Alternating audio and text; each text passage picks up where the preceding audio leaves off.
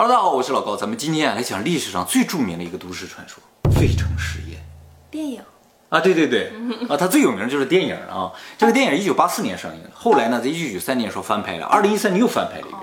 那么这个电影呢，就是根据费城实验这个都市传说改编的。费城实验这个事情是真是假不知道，咱们今天就给大家讲讲究竟是怎么回事啊。这里边涉及到很多著名的物理学家，比如说特斯拉、爱因斯坦呢、哇冯诺依曼呢，就是这么牛的一个事情啊。那么在二战的时候，美国最重要也是最厉害的一个武器呢，就是军舰。其实，在那个时候啊，谁如果控制了海上，谁就控制了世界。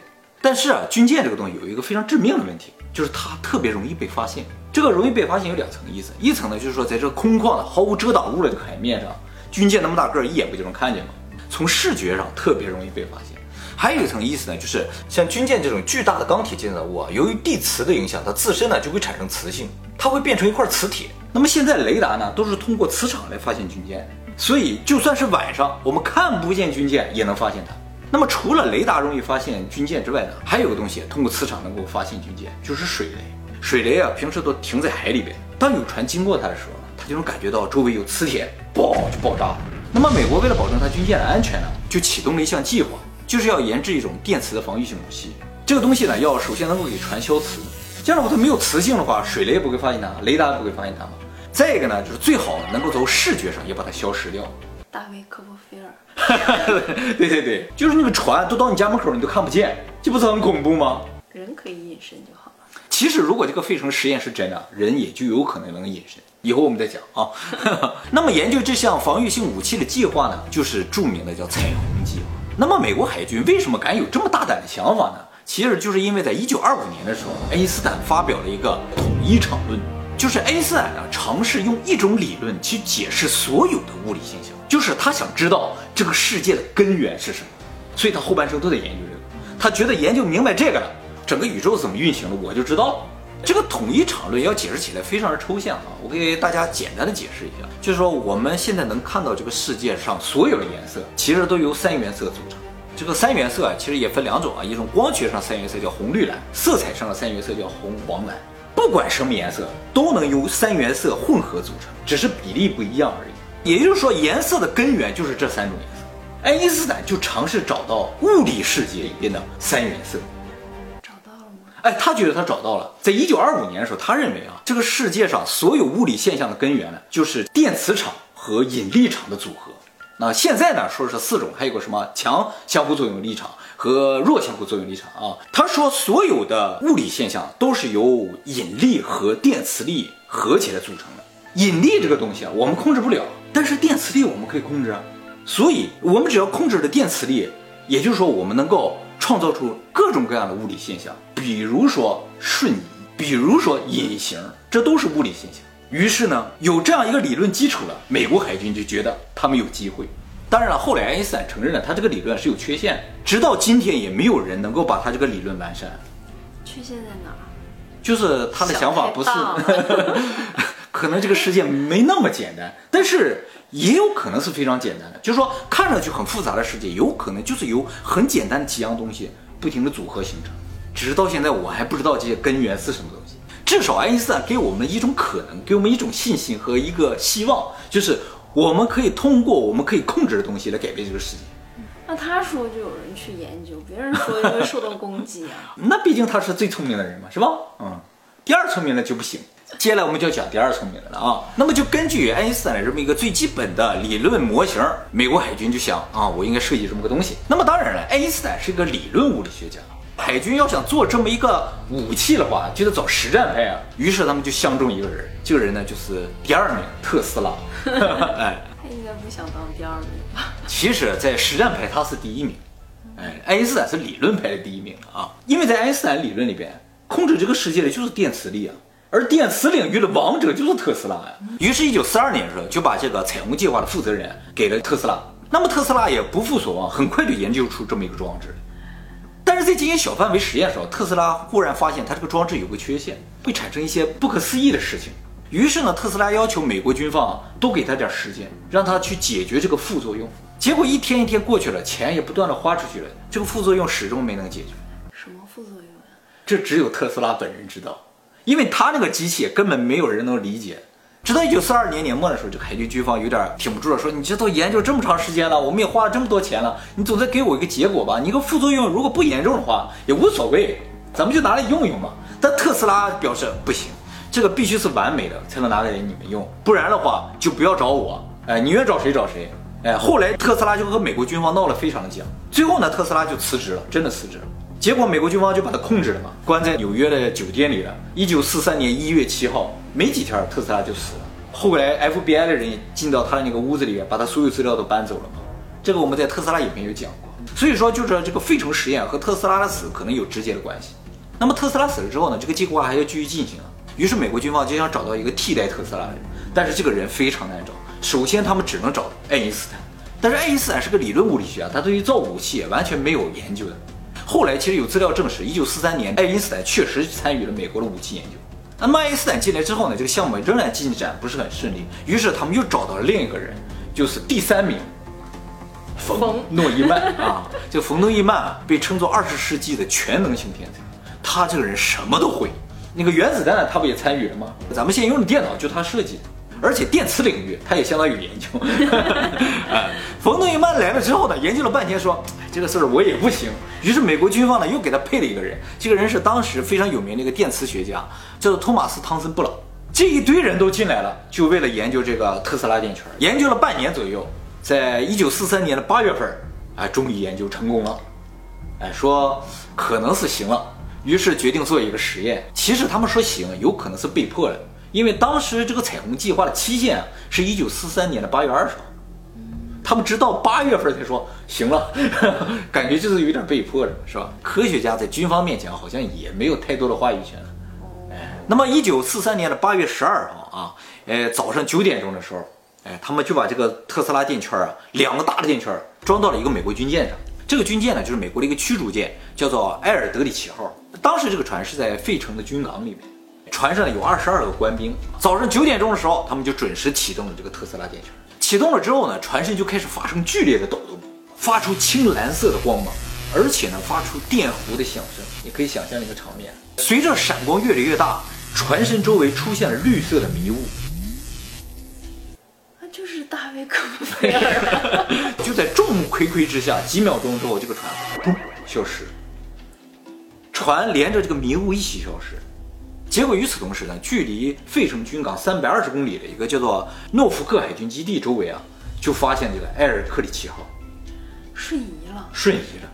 第一时间发现这个埃尔克里奇号的是正好在那儿路过了一个商船，这个商船呢叫做安德鲁费莱斯号。据后来商船上的人说啊，就说他们在航行的时候，突然前方出现一团迷雾。然后就在这个迷雾当中，砰就出来一个超大的军舰，给他们吓一跳。由于这个军舰就在它的航线上，而且他们发现的时候已经离它很近了，所以他们清清楚楚看到这个军舰上就写着埃尔克里奇号。那么他们及时转向，就绕过这个军舰了。但是他们就一直看着这个军舰，然后过几分钟，它就消失了。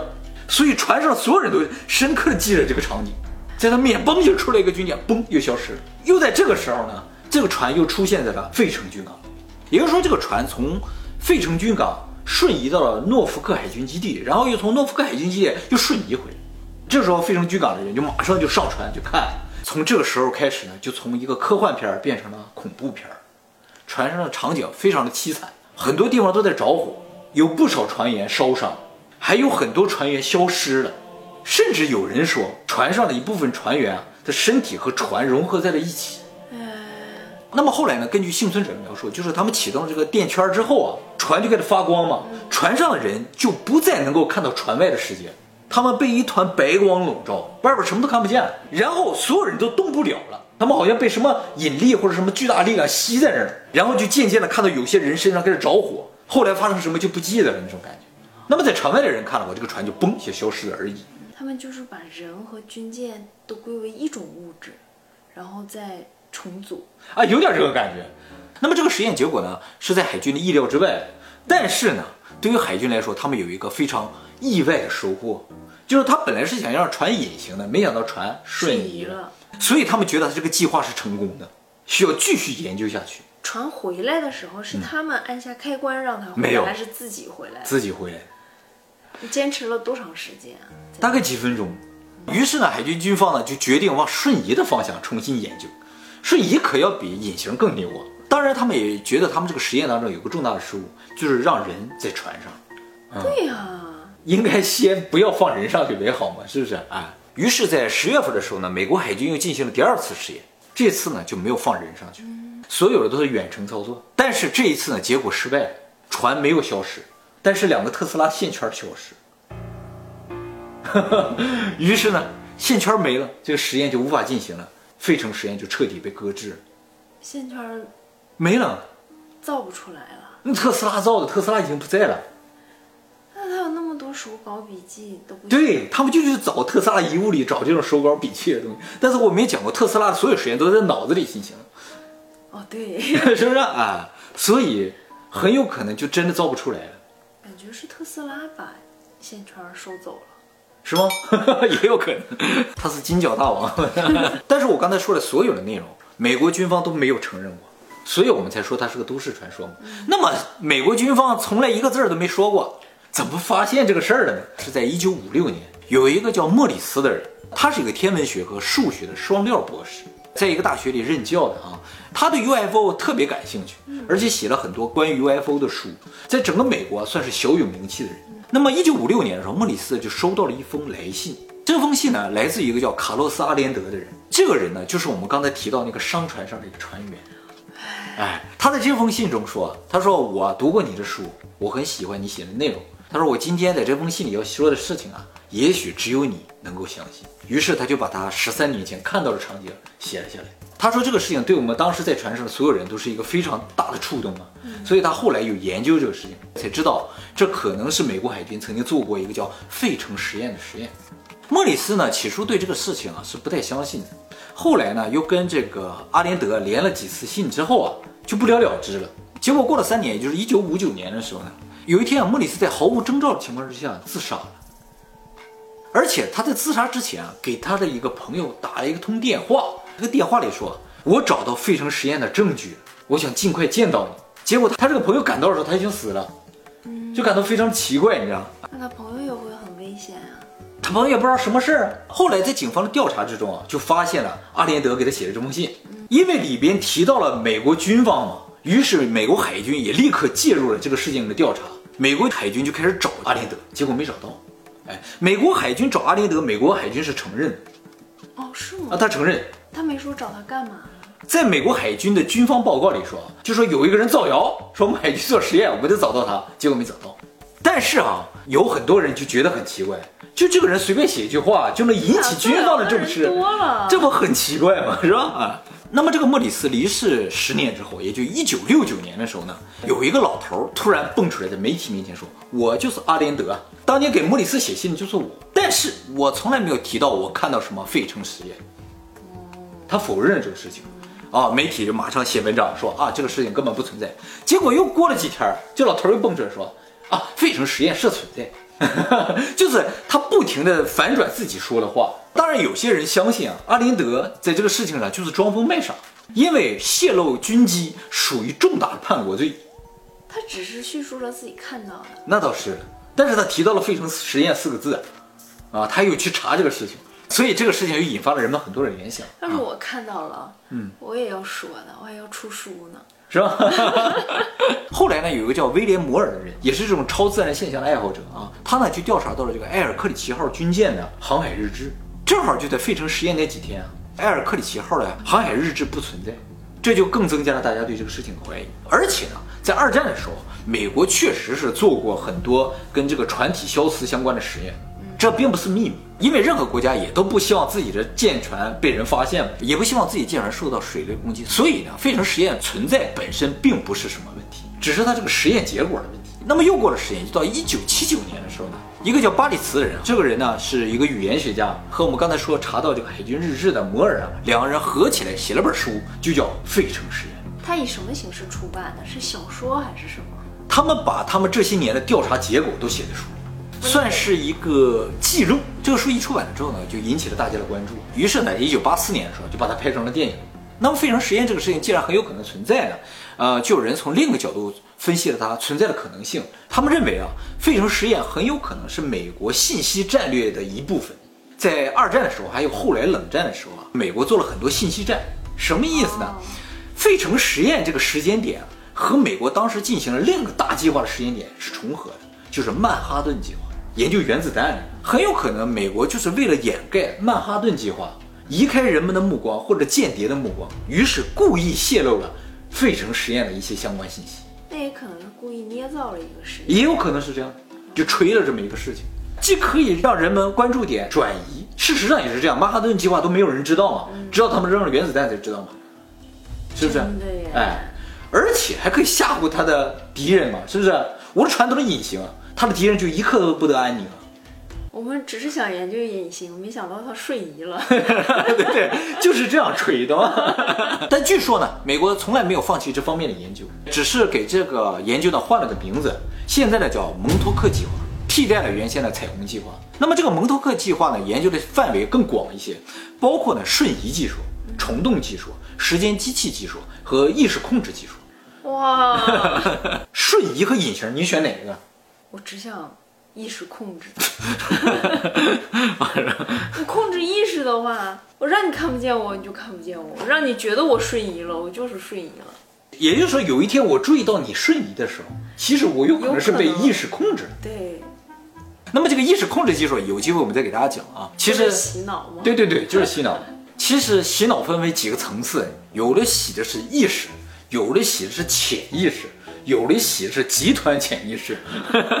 那就控制全人类了。没错，看来这期还不能轻易讲，讲完了之后大家都去尝试控制别人意识就不好了，是吧？仅给会员讲讲。我们可以控制自己的影片不被有一些人看到。那不上传影片就看不到了。